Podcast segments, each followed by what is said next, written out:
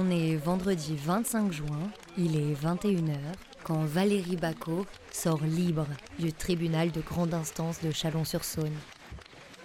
C'est la fin d'une semaine de procès, mais aussi de 24 ans de tourments pour elle. Elle est encadrée de ses deux avocates et descend les marches en titubant, vidée de ses dernières forces. Son visage ne laisse trahir aucune émotion. Pourtant, le matin encore, elle risquait la prison à vie et en sort maintenant comme lorsqu'on se réveille d'un mauvais rêve, à tâtons, sans savoir si ce que l'on a vécu est réel ou non. Le cauchemar de Valérie Bacot est pourtant bien réel. Dans ce podcast en deux volets, je vais vous raconter son histoire. L'histoire d'un procès qui a ému la France et les jurés qui l'a représenté cette semaine à la cour d'assises de Saône-et-Loire. Une histoire qui fera date. Une histoire qui représente un espoir pour toutes les femmes victimes de la violence des hommes. Bonjour à toutes et à tous, je suis Margot Palvini. Bienvenue dans cette première partie de ce podcast intitulé Valérie Bacot, Quand l'espoir s'allume. Partie 1. L'échec de la justice.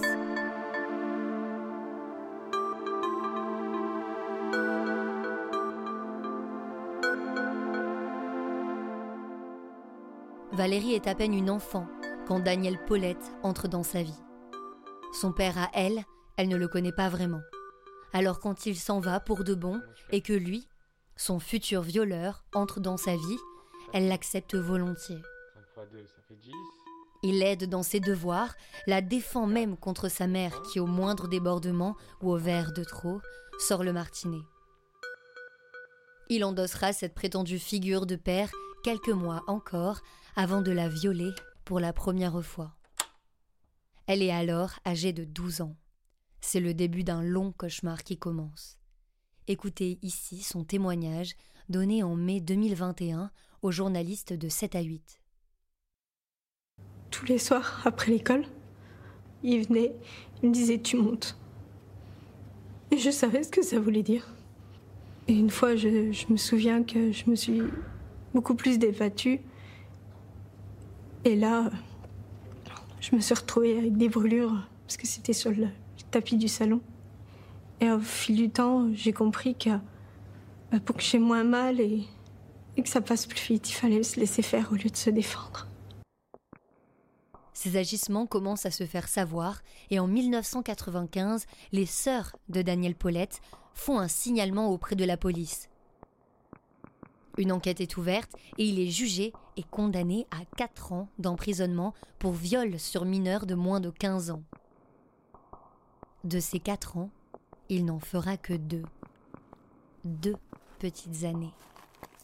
Et le plus naturellement du monde, à sa sortie, il retrouve le chemin du foyer familial. Quelques semaines s'écoulent entre son retour et la reprise des viols. Valérie dira qu'il revient avec plus de force et qu'il lui fait encore plus peur. Très vite, elle tombe enceinte. Elle a alors 17 ans et lui 42. Il lui annonce qu'ils vont prendre un appartement et qu'ils vont vivre ensemble. Sa mère ne peut plus faire semblant de ne pas savoir et l'aidera tranquillement à faire ses cartons. Valérie racontera que sa mère, à l'occasion, lui offrira des petits sachets remplis de lavande. Valérie ne peut qu'accepter cette solution. Bah, je le fais parce que je suis enceinte. Je veux dire, sinon j'aurais été à la rue et enceinte parce que j'avais personne autour de moi. Du coup, j'avais pas, j'avais pas 36 solutions, quoi. Après ce premier enfant, trois autres suivent, presque à la suite, parce que Daniel Paulette lui interdit la contraception. Pendant 18 ans, ils vivront reclus dans la commune de Baudemont, en Saône-et-Loire. Valérie verra sa vie défiler en huis clos, sans travail, sans amis à qui se confier. Pendant ces 18 années, Daniel Paulette continuera à lui broyer le cerveau, tantôt à coups d'insultes, tantôt à coups de marteau.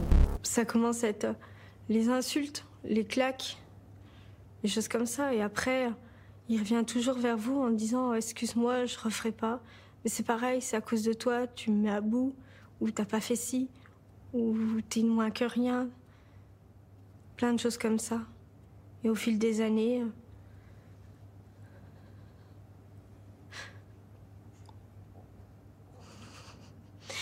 au fil des années, c'est de pire en pire.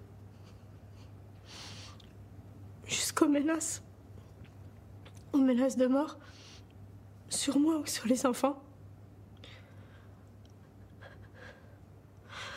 Jusqu'à menacer avec son pistolet. Et ça lui arrivait des fois de tirer et je savais pas s'il y avait quelque chose ou pas.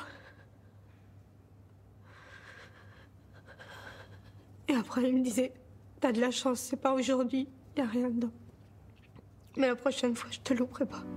Toutes ces tortures et ces menaces perpétuelles, Valérie les subit sans broncher. Tout ce qu'elle fait, elle le dit, c'est pour ses enfants, pour que lui, son tourmenteur, ne s'approche pas d'eux. Valérie, et c'est important pour la suite de l'histoire, a une peur panique qu'ils s'en prennent à eux. Il faut l'imaginer, Valérie Bacot, pétrifiée dans son salon, terrifiée à l'idée de mécontenter son époux, n'ayant d'autre choix que de prendre les coups sans se plaindre. Chose d'ailleurs qu'elle n'osera jamais faire auprès de la police. Pour porter plainte, il faut, il faut y aller. Il faut être interrogé. Et qu'est-ce que je pouvais dire pour sortir? Il n'allait pas trouver ça normal que je sois pas à la maison. Et qu'est-ce qui allait m'arriver quand j'allais rentrer? Et qu'est-ce qui allait arriver aux enfants? Et du coup, vous faites rien. Ses enfants, eux, ne l'entendent pas de cette oreille et essaieront par deux fois de dénoncer leur père aux gendarmes de la commune. Ils se feront gentiment éconduire, prétextant qu'elle n'avait qu'à le faire elle-même.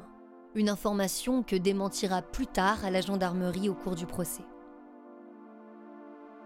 Alors, Valérie endure tout et ne dit rien, même lorsque son mari décide de la prostituer.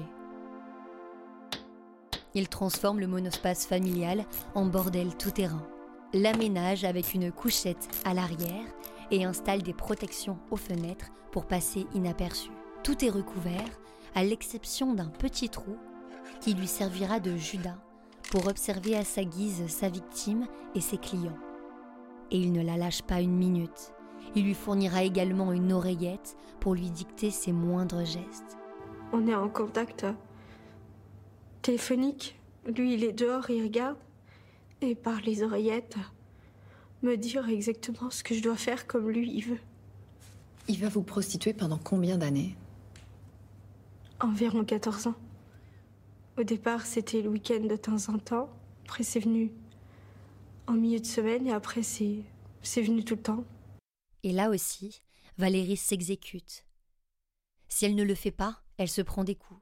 Et la peur monte encore d'un cran. Tout bascule en mars 2016, quand Caroline vient trouver sa mère pour lui raconter le comportement étrange de Daniel Paulette. Pendant le procès, la fille de Valérie déclarera qu'il la faisait venir dans sa chambre, lui caresser les cheveux, lui demander si elle avait une culotte sous son pyjama. Il réclamait des bisous sur la joue et surtout lui pose des questions sur sa sexualité. Il lui demande si elle a déjà eu ses règles et quelle est sa taille de soutien-gorge. Carline a 14 ans et ce sont ses dires qu'elle ira rapporter à sa mère ce jour-là. Le monde s'effondre autour de Valérie. Pas sa fille, pas sa fille, pas sa fille. Non, pas sa fille. En quelques secondes, elle imagine le tournant dramatique que risque de prendre, elle le sait, la vie de son enfant. L'enfer qu'elle a vécu, qu'elle continue de vivre, elle ne peut pas laisser sa fille l'endurer à son tour. Le soir même, dans la nuit du 12 au 13 mars, Valérie Bacot part pour sa dernière passe.